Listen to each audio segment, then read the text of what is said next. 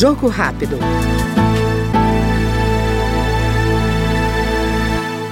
A líder do PSOL na Câmara, deputada Sâmia Bonfim, de São Paulo, defende a aprovação do projeto que trata da implantação de serviço de monitoramento de violência escolar.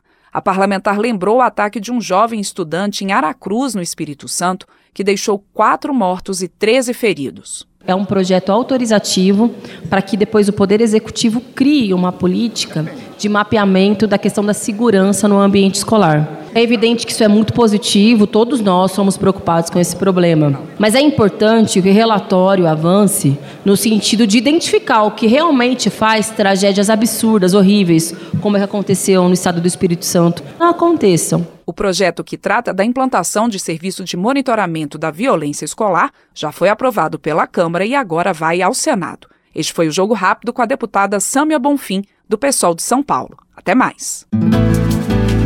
Jogo Rápido.